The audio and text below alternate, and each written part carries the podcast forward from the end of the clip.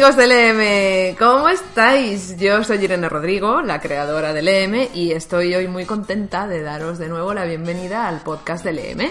Hoy tenemos un No te libras, y la persona que no se va a librar de responder a las preguntas que tengo para ella se llama Lucía Terol. Ella es la autora de un libro titulado Esencia Minimalista, en el que habla del minimalismo, que como te contaré, para mí era un concepto completamente desconocido hasta que la conocí a ella y que ahora me tiene completamente enganchada gracias a los vídeos y a, que, que graba Lucía y a los artículos que escribe y a este libro, ¿no? Esencia Minimalista, del que también vamos a hablar con ella.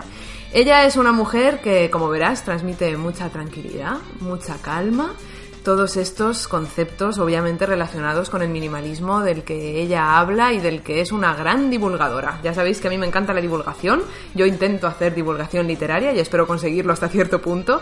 Y ella yo considero que hace divulgación del minimalismo. Y en este podcast, en este No te libras que vamos a tener con ella, vas a darte cuenta de que sí, de que lo consigue, de que hace divulgación del minimalismo. Y hace además en este podcast divulgación del minimalismo aplicado a los libros, que es lo que nos interesa a nosotros en LM, hablar de libros y de todo lo que tiene que ver con ellos. Así que si quieres descubrir qué es el minimalismo, si quieres descubrir cómo puedes empezar a aplicar el minimalismo en tu biblioteca particular, en tus libros, en tu hábito de lectura, te invito a que te quedes con nosotras y a que disfrutes de esta conversación minimalista que vamos a mantener Lucía y yo en este nuevo No te libras. Y nada, te vuelvo a saludar al final del podcast. Que disfrutes mucho.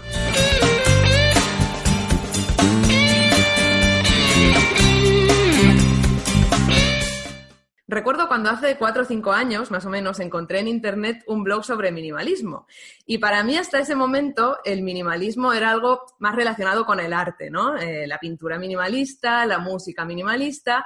Pero claro, el autor de ese blog hablaba de otras cosas que no tenían mucho que ver a priori, de vivir con poco, de priorizar y escoger solo aquello que necesitamos de verdad, de vivir con más conciencia y prestando atención a lo que normalmente pasamos por alto, aunque precisamente eso suele ser lo más importante.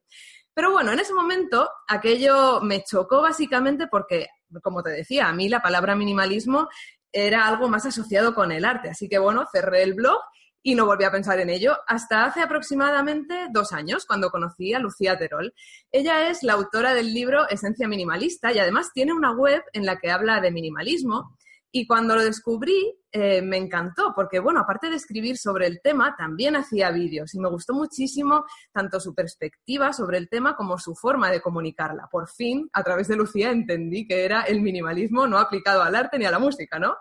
Luego, después de un tiempo leyéndola y de verla en sus vídeos, nos conocimos en persona porque ambas somos valencianas y desde entonces la verdad es que no dejo de aprender de ella y de su espíritu minimalista que hoy por fin está en el podcast del EM porque yo tengo muchas ganas de que Lucía te hable de algo que seguramente te va a fascinar, especialmente si como yo tiendes a acumular y acumular libros y a que tus estanterías estén llenas de libros que a lo mejor ya ni siquiera vas a volver a leer en tu vida. Porque Lucía hoy nos va a hablar de libros y de minimalismo. Bienvenida, Lucía, ¿qué tal? Hola Irene, muchas gracias. Gracias por tu presentación y es un honor estar aquí compartiendo ese espacio contigo. Bueno, el honor es mío y de todos los oyentes del podcast del EM porque estoy súper convencida de que nos lo vamos a pasar muy bien hablando y de que vas a aportar muchísima información interesante que lo más probable es que mucha gente desconozca todavía sobre el minimalismo. Confío en que sí. Bueno, Lucía, pues seguramente muchas personas ahora se están preguntando lo mismo que yo me pregunté cuando hace unos años descubrí ese blog, que la verdad me gustaría saber cuál es, pero lo he olvidado. Y la pregunta sería, ¿qué es el minimalismo?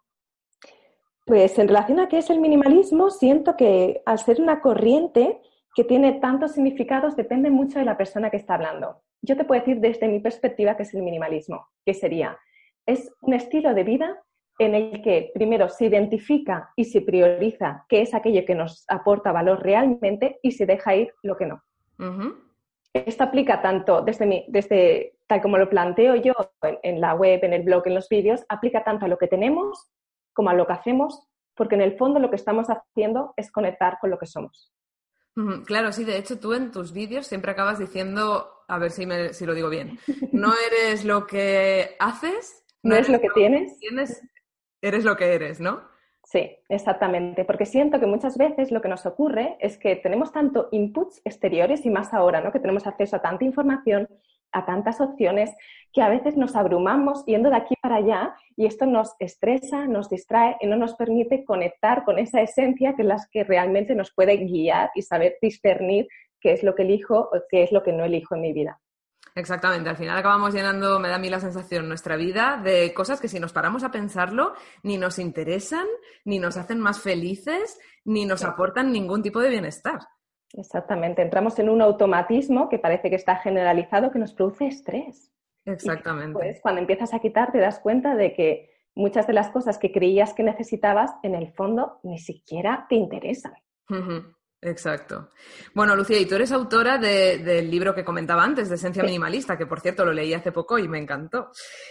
Y, bueno, en este libro hablas, claro, sobre minimalismo, que es el tema que, digamos, te caracteriza o que más te gusta o, o que más pones en práctica a nivel profesional. Y en tu web sencillezplena.com también hablas de él. Y, hablas de él un poco como si hubiera nacido contigo, ¿no? Yo cuando te leo o te veo, digo, es que Lucía es minimalista desde la cuna, pero yo sé, porque también lo has contado además en algún vídeo, que esto no fue así, que el minimalismo en ti es algo aprendido, ¿no?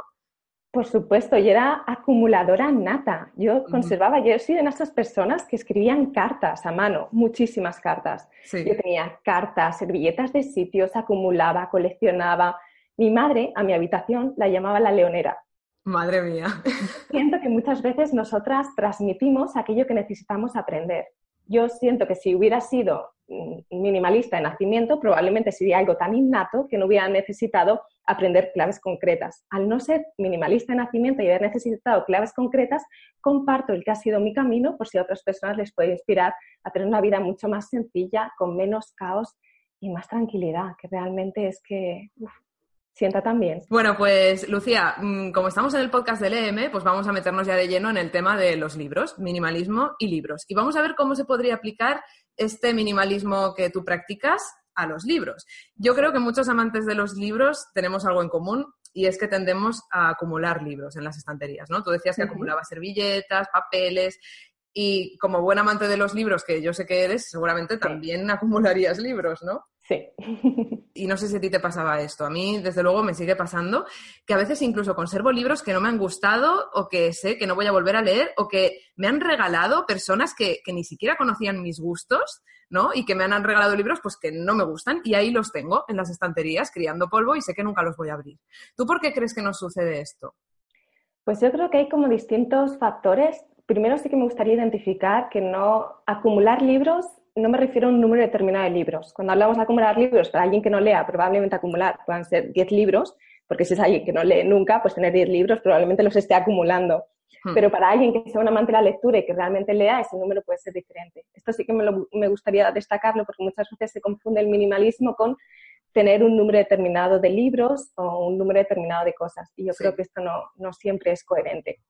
Hmm. Porque el el número de libros, en este caso, tiene que ser coherente con tu estilo de vida. Si vas cambiando de, casa, siempre necesitarás menos libros que si eres una persona que tienes una vida sedentaria en la misma casa, que probablemente sea más. Esto primero sería como la primera parte en relación al número, que no hay un número perfecto para todo el mundo, sino que cada cual tiene que encontrar su número perfecto. Claro. Y después, en relación a esto que estabas comentando sobre el acumular y el mantener cosas que realmente, porque te han regalado, o porque, mm, no sé, alguien te habló bien, pero realmente quizás eso pasa mucho también con, los libros, ¿no? Que alguien te habla bien de un libro y te empiezas ahí y madre mía, a mí me pasó con Los Pilares de la Tierra, que es el libro que todo el mundo le encanta, le intenta empezar cuatro veces y fue como, no, Lucía, no es para ti, este libro a ti no te interesa, será una gran obra maestra, pero es importante que seamos coherentes con nosotras mismas. Es importante que, que podamos identificar qué es aquello que realmente nos aporta valor porque los libros es simplemente una metáfora de lo mismo que hacemos en otros ámbitos de nuestra vida. En este caso yo creo que es muy importante, sobre todo cuando son libros que nos regalan, que no confundamos eh, el objeto con el amor. Quiere decir, no quieres más o menos a la persona que te ha regalado el libro por mantener ese libro. No eres más o menos amiga de esa persona porque no te gusta el mismo libro que ella le encanta. Esto yo creo que es, que es importante porque dejar ir el, libro no tiene nada que ver con dejar ir a la persona y de hecho puedes dejar el libro si realmente no te está aportando valor y dedicarte y pasar tiempo con, la persona.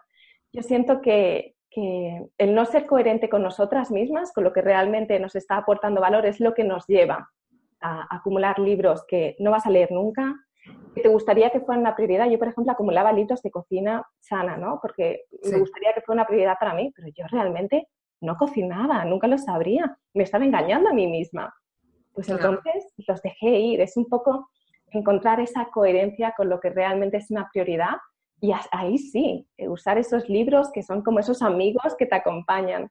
Hay una frase que a mí me gusta mucho que, que creo que guía un poco mi filosofía en relación a los libros y es que los amigos son como los libros, no necesitas tener muchos, sino los mejores. Exactamente. ¿Y cómo, cómo, encontramos cada uno de nosotros ese número perfecto del que tú hablas, de los libros? Y bueno, esto que tú cuentas se puede aplicar a todo, ¿no? Estamos hablando de libros, pero podríamos hablar de ropa, podríamos hablar de, objetos en la cocina, pero específicamente en los libros, ¿cómo podemos cada uno encontrar esa cantidad con la que nos sentimos bien y que realmente aporta bienestar a nuestra vida? Yo lo que, lo que hago es un método que lo llamo como método ISETE, que es un método que consiste en, primero de todo, visualizar, ¿no? Cómo te gustaría que estuviera tu, biblioteca o tu espacio de libros, o cómo te gustaría que fueran los libros que te acompañan. Hmm. A partir de ahí, sacar todos los libros que tengas.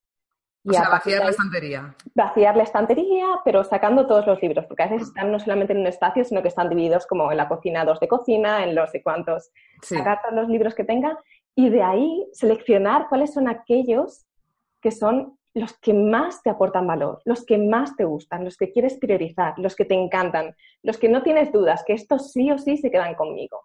Y a partir de identificar estos, es mucho más sencillo identificar cuáles se quedan y cuáles se van, porque simplemente tienes que comparar. Yo creo que muchas veces a nivel incluso físico esto se, se ve cuando tú tienes un libro entre las manos, si es un libro que te encanta, te hace sonreír. Sí. Porque es que como que te transporta de alguna forma. Y hay libros que lo tengo entre las manos y es como, te cambia la, cara, físicamente incluso. Hmm. Y hay otros libros que es como, ay, sí, debería, me gustaría, quizás, ¿sabes? El, el efecto incluso físico es diferente. Es que identificando cuáles son los que realmente nos aporta valor, podemos valorar de los otros cuáles se quedan y cuáles no. Si con algunos tenemos dudas, nos podemos preguntar el para qué. ¿Para qué estoy manteniendo este libro? Hmm. Y a partir de ahí, esa respuesta nos dará mucha información sobre nosotras mismas. Y yo al final de cualquiera de estos procesos, que sería la, última I7, sería la última E, sería escribir. Porque probablemente si te gusta la lectura, te gusta la escritura.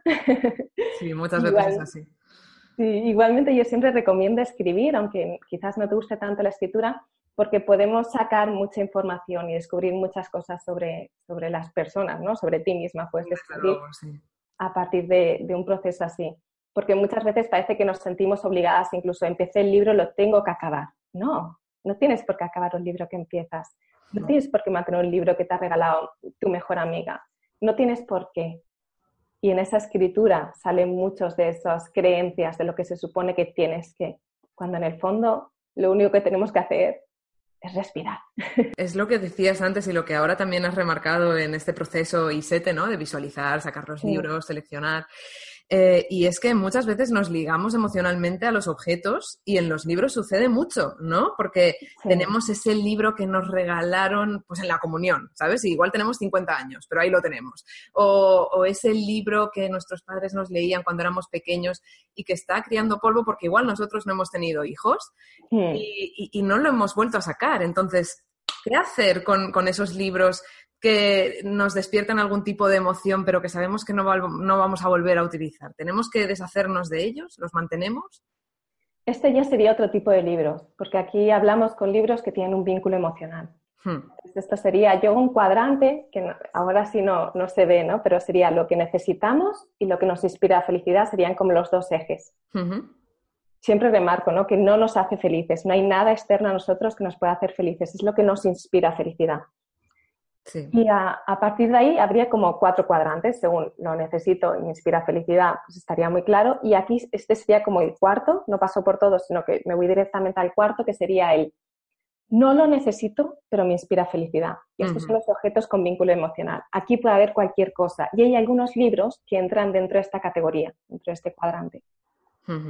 En este caso, primero identificar si realmente se merece estar dentro de esta categoría, en el sentido de que eh, esto es muy visible quizás con, otros aspectos, ¿no? Un familiar fallece y te ha regalado algo, un objeto, un físico, un libro. Pues eh, imagínate que te ha regalado tres libros o, has, heredado cuatro o cinco libros. Eh, por acotarle a los libros y ser como más concreta, pues probablemente no todos te inspiren felicidad, o quizás sí, pero no porque te los haya regalado esa persona quiere decir, o los hayas heredado esa persona, quiere decir que todos entren en esta categoría primero es identificar si se crea esa sonrisa, ¿no? Si realmente pues te hace sonreír y a partir de ahí pues valorar eh, si se queda o, si no. En este caso, una vez que ya hemos descubierto si realmente eh, están en esta categoría, si realmente nos hacen sonreír y no son un peso, eh, ahí yo lo que yo recomiendo es visibilizarlos, ver si realmente necesitamos que se quede todo el libro físico porque en muchos casos con esta categoría, cuando son objetos, una de las cosas que yo recomiendo, y esto también pasa cuando conservamos libros que, de los cuales tenemos una dedicatoria, ¿no? que estos también entrarían como objetos con vínculo emocional en muchos casos, hmm. yo lo que recomiendo es, eh, y yo sé que lo que voy a decir para algunas personas es un sacrilegio, pero cuando es en la primera página del libro, que es en la página en blanco, cortar esa página siempre que no dañe el libro. Lo sé. Sí, muchos estarán llevando las manos a la cabeza. En Lo sé. Pero si es la, primera página, realmente después puedes dejar ir el libro y te quedas con esa dedicatoria que es lo importante para ti. Y otra de las opciones que también puedo recomendar es hacer fotos. Porque muchas veces no es el libro en sí, si no lo vas a volver a leer, si realmente no, es simplemente el recuerdo, puedes quedarte con la imagen. De hecho, yo tengo una carpeta online en mi nube que son recuerdos. Hmm. Y es una carpeta en la que tengo fotos de algunas cosas que he dejado ir, pero que tenían ese carácter de, vínculo emocional. Y es curioso porque así las veo mal, más que cuando quizás estaban en el tercer cajón de la cómoda de no sé cuántos, que nunca lo veías, no sé si una vez al año revisabas toda la casa o algo así. Hmm. Claro. Tú hablas mucho, Lucía, de dejar ir, ¿no? Eh, como digamos, manera de expresar el hecho de deshacerte de algo que puede ser, mm. pues, o tirarlo, o venderlo, o donarlo, ¿no? Todo, todo esto lo englobas en, la expresión dejar ir. Hmm. Sí, lo englobo en la expresión dejar ir porque da como las distintas opciones. Como bien has expresado, pues tenemos la opción de vender, regalar, donar, que sería para mí como una categoría, reciclar, y después como última opción sería tirar. Con los libros yo siento que mm, no, es necesario tirar porque siempre hay opciones en las, categorías anteriores. Hay muchas organizaciones que recogen libros que después venden y que con los beneficios apoyan a proyectos. Hay pues, personas que seguramente estarán interesadas, bibliotecas que también recogen libros. Y hay también una, página que, que, esto yo lo descubrí por casualidad hace muchos años. Un día caminando por la ciudad me encontré un libro. Yo pensé que alguien lo había olvidado y cuando abrí la primera página decía algo así como, este libro ha sido liberado y te ha encontrado, ¿no? Fue como, ¿qué, es esto? y a partir de esto me metí en, la web, ¿no? Tenía como un código de referencia el libro, me metí en la web y pude ver los comentarios de otras personas que habían leído ese mismo libro y el compromiso, en cierto sentido, era leer el libro, dejar tu comentario y liberarlo de nuevo. Qué chulo. Entonces esto permitía pues que ese libro tuviera mucha más vida, ¿no? Vida si tú pudieras entrar en contacto con las impresiones de cada persona que la había ido encontrando. Por si a alguien le interesa, la página es Cross Booking. Ah, Cross Booking, sí, he oído hablar de esta iniciativa alguna vez. Está muy guay porque... Me lo acabo de inventar, perdona, es Book Crossing. Book Crossing, vale, sí. O sea, Book, book Crossing, vale, luego la pondremos por ahí en los enlaces por si a alguien le interesa que lo mire. Vale. Está muy guay este concepto de, de, que un libro siga teniendo vida, ¿no? Porque muchas veces ese libro que tenemos relegado en la última estantería que leímos hace años y que sabemos que no volveremos a leer, al fin y al cabo es un objeto que está perdiendo vida, se está muriendo. Exactamente. Y tenemos la oportunidad, como tú dices, de darle una segunda vida de muchas maneras. Sí, también de, de que tenga como una segunda, segunda función, ¿no? De crear lazos y relaciones. Algo que me gusta a mí hacer mucho y, que, es algo que siempre recomiendo es que yo suelo dejar ir los libros. Conforme llegan a mi vida, leo y dejo ir. Pero lo que hago desde hace un tiempo es que con posits o folios escribo en algunos pasajes que realmente me hayan gustado, escribo anotaciones y las dejo como pegadas en distintas partes del libro. cuando yo después este libro lo regalo, eh, siempre suelo mandar como entre mis amigos, ¿no? Una foto de, ¿a alguien le interesa? Y si hay alguien que le interesa el libro, se lo doy. Conforme va llegando esos pasajes en los que yo he escrito algo, esa persona se suele poner en contacto conmigo. Entonces entramos como en una relación a partir del libro. Qué guay. Mm. Qué guay. A mí eso me encanta. Cuando leo libros que están subrayados o con anotaciones de otras personas, ¿cómo te puede ayudar eso a conocer al otro, verdad? Exactamente, sí. Sí, sí. De hecho, yo cuando iba a las bibliotecas, soy una fan de las bibliotecas, siempre prefería los libros subrayados. Sí, sí, sí, sí, a mí también, a mí me encantan. Cuando voy a la biblioteca y veo un libro que está nuevo, sospecho. Digo, bueno, este no lo ha tocado nadie todavía, no sé yo. es verdad. Yo, mira, ahora que hablamos de bibliotecas, eh, a mí, aparte de pasarme esto, que últimamente he tomado más conciencia y en parte ha sido por, por, leerte y por ver tus contenidos, he tomado más conciencia de que tiendo a acumular libros, ¿no? Pero también me pasa, hablando de bibliotecas, que tiendo a ir a la biblioteca y si tengo dos semanas, que es el plazo que te dan, aunque luego lo puedes renovar otras dos semanas aquí, por lo menos en Valencia, si tengo esas cuatro semanas como mucho para leer un libro, igual saco cinco o seis libros ya un poco a sabiendas de que no me va a dar tiempo a leerlo todo, porque aparte en casa tengo más libros para leer, ¿no? Y sin embargo me llevo esos cinco o seis libros a mi casa, los tengo en, un mueblecito durante todo el mes y lo que me produce esa visión de ese montón de libros es agobio. O sea, agobio de no voy a poder leer esto y aún así lo tengo aquí. Mm. ¿Tú crees que esto le pasará a más gente y por qué pasa esto? Esto de hecho me pasaba a mí muchísimo porque había tantos libros que me interesaban. Si es un amante de la lectura, quizás aquí estoy generalizando y parte de mi propia experiencia, pero si eres un amante de la lectura, yo creo que alguna vez esto te ha pasado. yo creo que sí. entrar a librerías, entrar a, bibliotecas y, es el libro que te inspira pues a, querer llevarte muchos que en el fondo te interesan. Lo que pasa es que esto pasa como con la productividad, yo siento que, mi concepto de productividad es hacer menos cosas en menos tiempo, consiste en hacer más cosas. Y yo siento que con los libros también es importante, porque lo que ocurre es que cuando llenamos nuestra agenda de, cosas, pongo la metáfora de productividad porque creo que, se ve muy bien, que es cuando llenas tu agenda de cosas y de listas de, de para hacer, ¿no? Las to-do list estas, sí.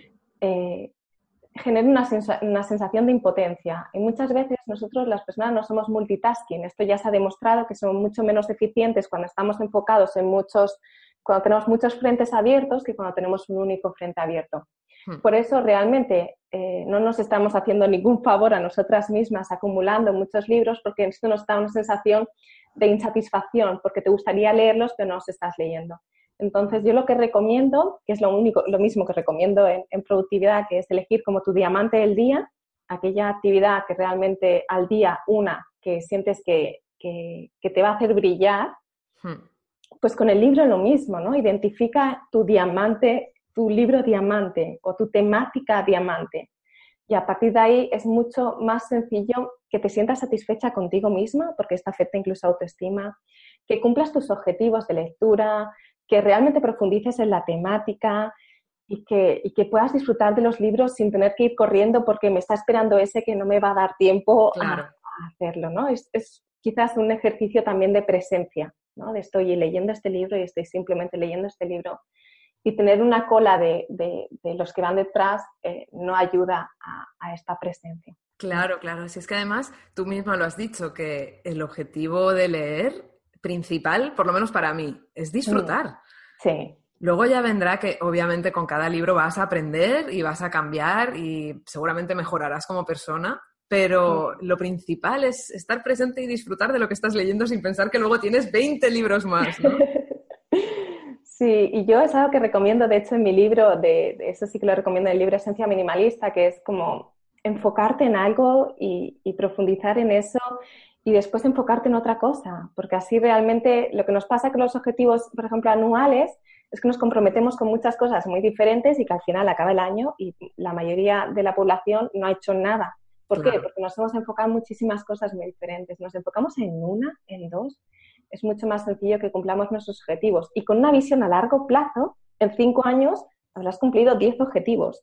En cambio, si te planteas 10 cada año, en 5 años habrás cumplido cero. Y eso en el caso de que nos planteemos objetivos, porque mucha gente yo creo que sigue sin plantearse nada, ¿no? Exactamente, sí. Y esto de, hablando de, la lista de espera, ¿no? De que todos los amantes de la lectura tenemos, de 20, 30, 40 libros. ¿Tú piensas también que esto de leer mucho, de puede llegar a convertirse, porque a, mí a veces me da la sensación de que en mí es así, ¿no? De que a veces eh, convierto el placer de la lectura en, la obligación de la lectura, en, la, en, el tengo que leer, ¿no? En, ya deja de ser un placer para ser más una obsesión, ¿no? Y no sé si el hecho de leer mucho en ocasiones puede rayar esa línea, ¿no? Ser otra forma de acumulación, aunque no sea a nivel material porque sí, los libros son materiales, pero la lectura no es algo material, es algo que tú haces. ¿Podemos también acumular a ese nivel, a un nivel intangible?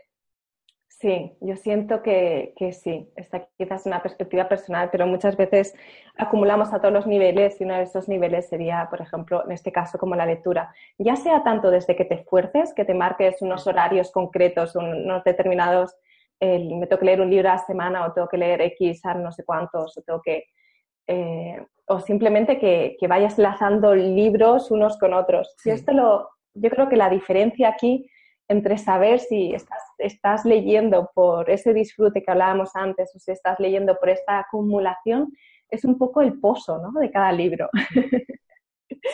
Esto se ve mucho en, si recuerdas los libros que has leído.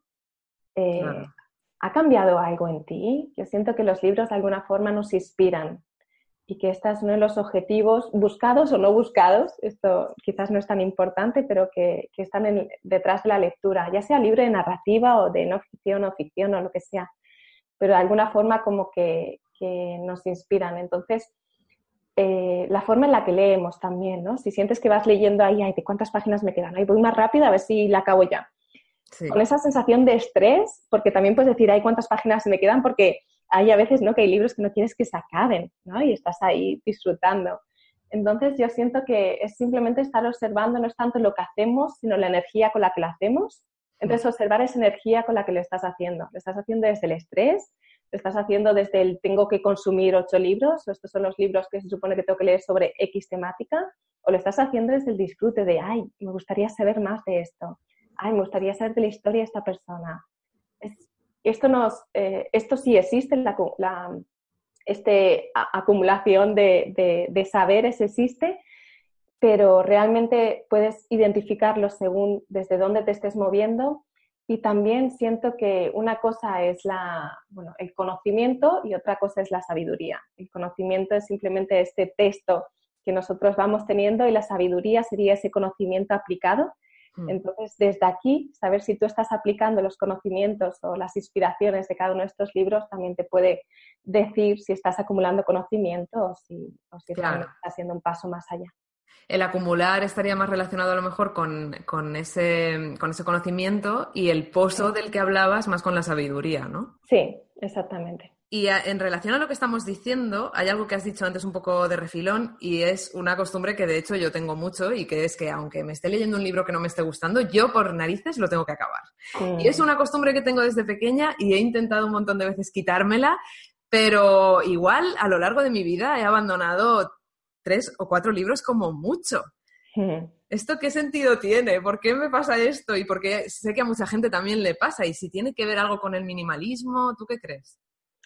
No sé si, está directamente relacionado con el concepto del minimalismo o está más relacionado con, un concepto interior de, creencias, ¿no? Porque normalmente este tipo de actos de hacer algo porque se supone que tengo que acabarlo están vinculados con una creencia. Se ve también mucho con temas de alimentación.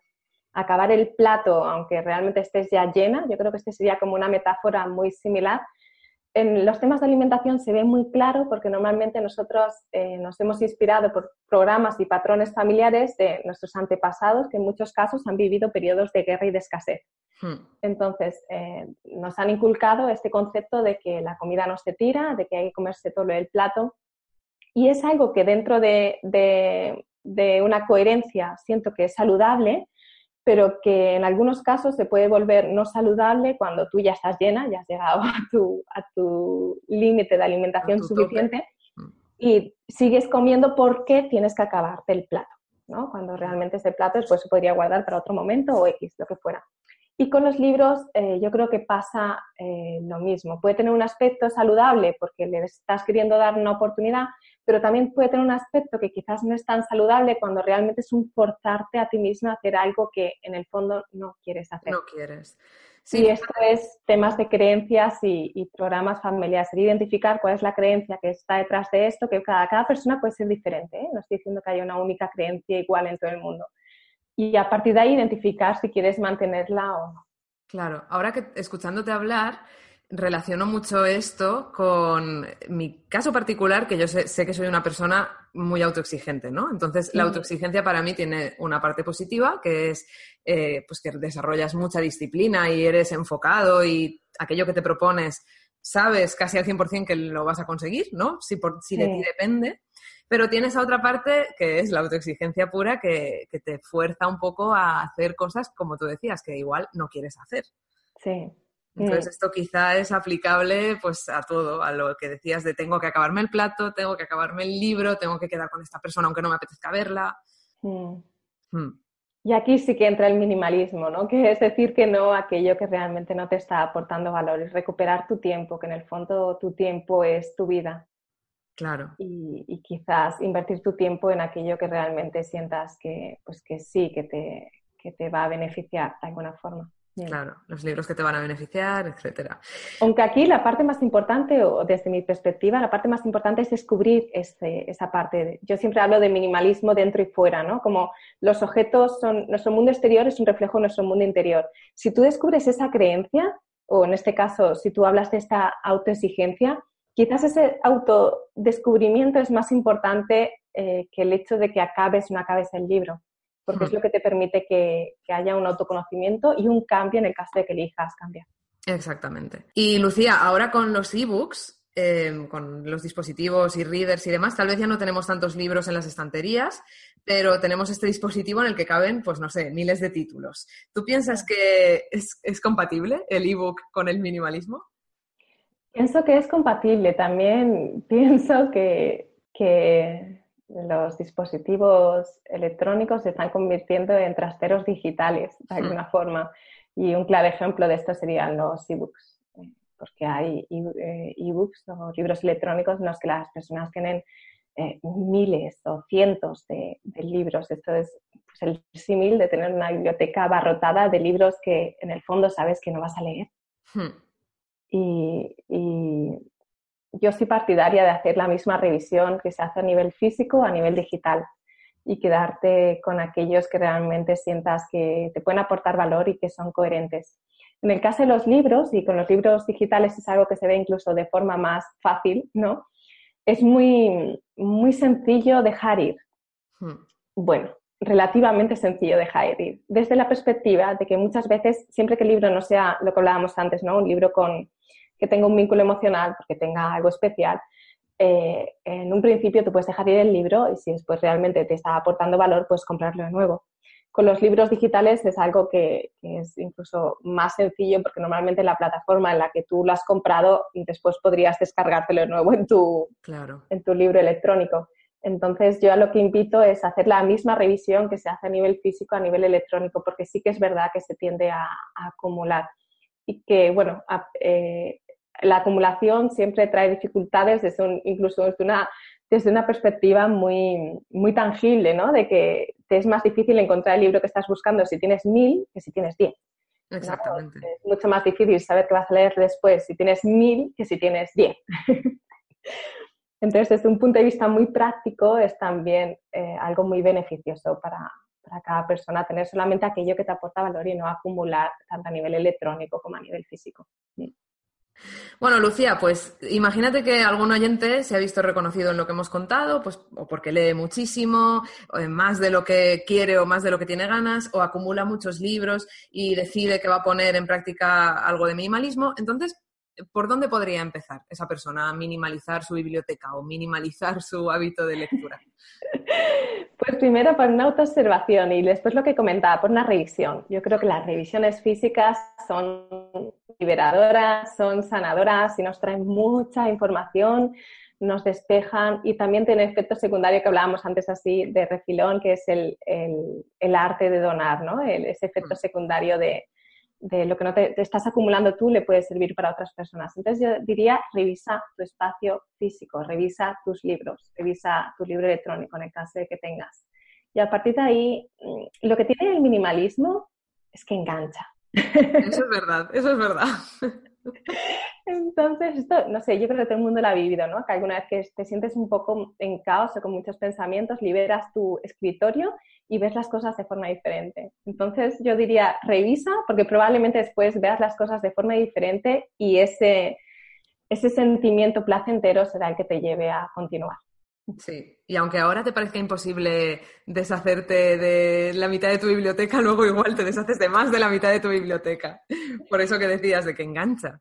Sí, sí, sí, porque eres mucho más sensible quizás. Llega un momento en el que como que tu, forma de mirar cambia y eres mucho más sensible a aquellas cosas que, que sientes que estás acumulando y que quizás le pueden estar aportando valor a otra persona mientras que tú la tienes guardada en un cajón que, bueno, eso es. Entonces, antes decías que para quedarnos con un libro es ver si nos transmite felicidad o si lo necesitamos, ¿no? Ese sería un poco el, cuadrante del que hablabas. Sí. Y luego, dime, dime. No, di, di tú. No, no, di, tú, que eres la invitada. Vale. Nada, eso sería si nos inspira felicidad y, y, si, y, si, realmente es coherente con nuestro presente. Porque en los libros también lo que ocurre es que muchas veces mantenemos, y también con otros objetos, pero quizás con los libros es más visible, ah, eh, mantenemos cosas que quizás fueron importantes en un pasado. Eh, los apuntes de la carrera, el libro de la carrera, el no sé qué, no sé cuánto ver si es coherente en tu presente, si me inspira felicidad y si lo necesito en mi presente. Ese sería como el pequeño apunte. Exacto, sí. Yo, mira, ahora que hablas de, lo, de los libros de la universidad, hace aproximadamente tres, cuatro meses hice una revisión de mi ordenador que me cargué como el, sin exagerarte, ¿eh? el 95% de archivos los, los, los, tiré directamente a la papelera de reciclaje. Claro, un ordenador con 5 o 6 años, pues imagínate todo lo que había ahí acumulado, nunca lo había revisado.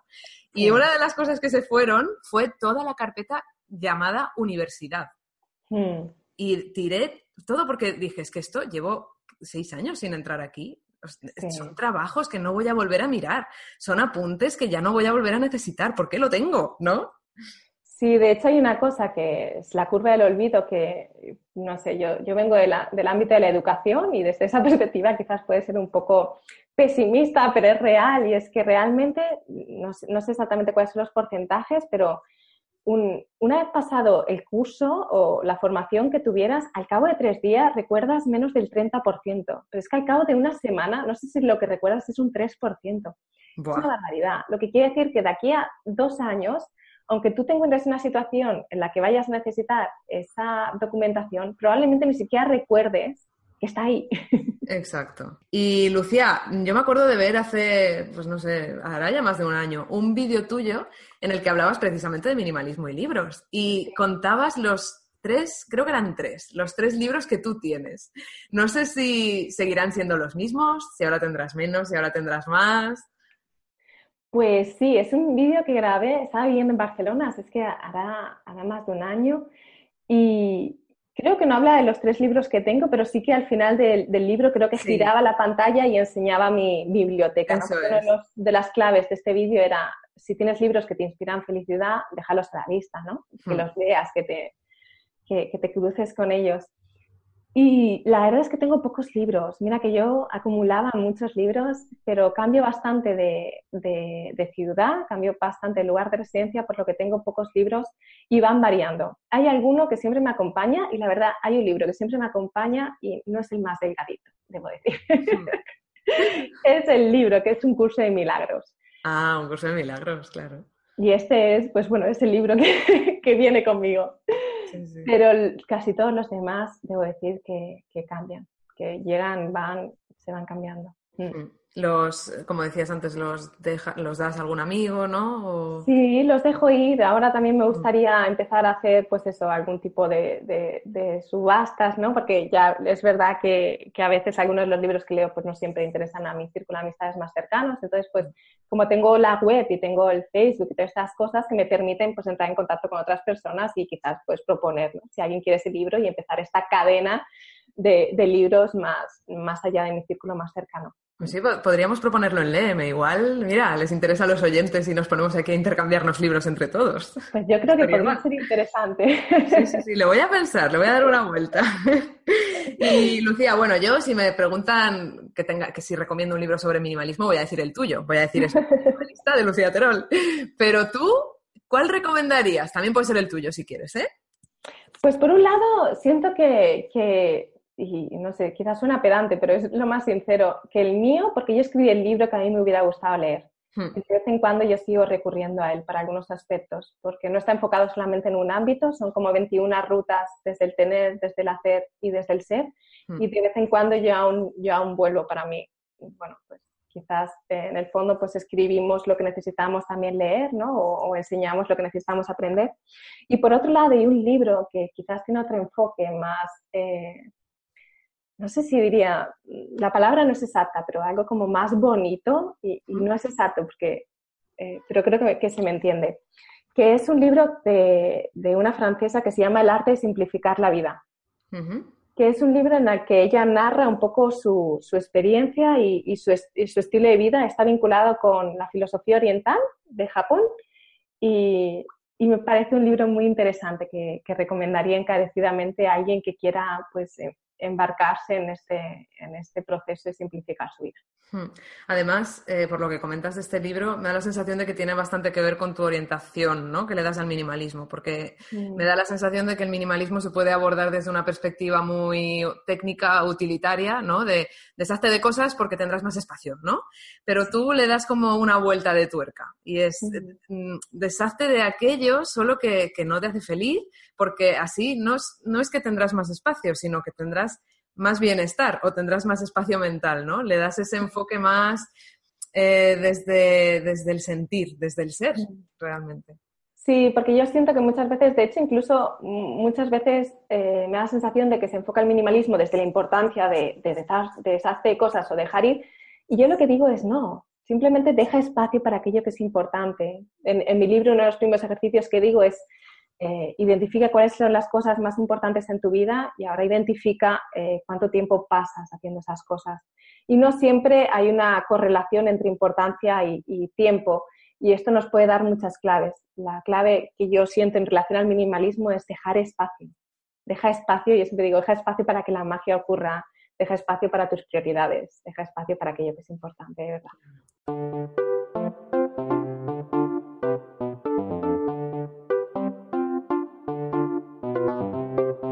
Me encanta. Yo, Lucía, seguiría hablando un montón de tiempo ya y además dejaría los libros y me iría a otros temas porque es que esto se abren un montón de ramas que se pueden explorar con respecto al minimalismo, al dejar ir, al dejar espacio y todo. Pero, pero bueno, el espacio, mira, precisamente el espacio ya se nos queda corto aquí en el podcast del EM. Así que, bueno, antes de despedirte, dinos, porque seguro que la gente ya se ha enganchado a, a lo que cuentas y al minimalismo y quiere saber más, ¿dónde te pueden encontrar? Pues me encuentran en sencillezplena.com y también estoy en Facebook y, y, estoy bastante activa en YouTube. Voy haciendo, como bien has dicho al principio, hago vídeos que me es sencillo comunicar a través de este formato y me pueden encontrar pues desde Sencillez Plena los enlaces a cualquiera de estos otros espacios. Genial, luego te dejaremos por ahí enlazada en el post del blog y en, la descripción del, audio para que te encuentren. Y Lucía, antes de irte ya y, seguir con tu minimalismo en tu casa, porque estamos cada una en nuestra casa, eh, antes de irte, dinos, mm, bueno, ya sabes que el podcast se llama No te libras. Entonces, ¿de qué no se libra Lucía Terol en un día normal de su vida cotidiana? Pues no se libra de parar periódicamente a respirar, porque debo confesar que a veces se me olvida, entonces no me libro de eso, de respirar. Genial, pues ahí queda para quien quiera empezar a practicar esa respiración consciente y minimalista, pues venga. Lucía, muchísimas gracias por haber estado aquí, ha sido un placer. Muchísimas gracias a ti, muchas gracias a las personas que han llegado hasta este, este punto en, la escucha y mandarte un abrazo que para mí tu proyecto es una maravilla, tu forma de comunicar es pura inspiración y estoy encantada de haber tenido este hueco en, en este espacio tan bonito. Gracias. Gracias, Lucía, es mutuo. Nos veremos muy pronto. Un besote. Beso. Chao.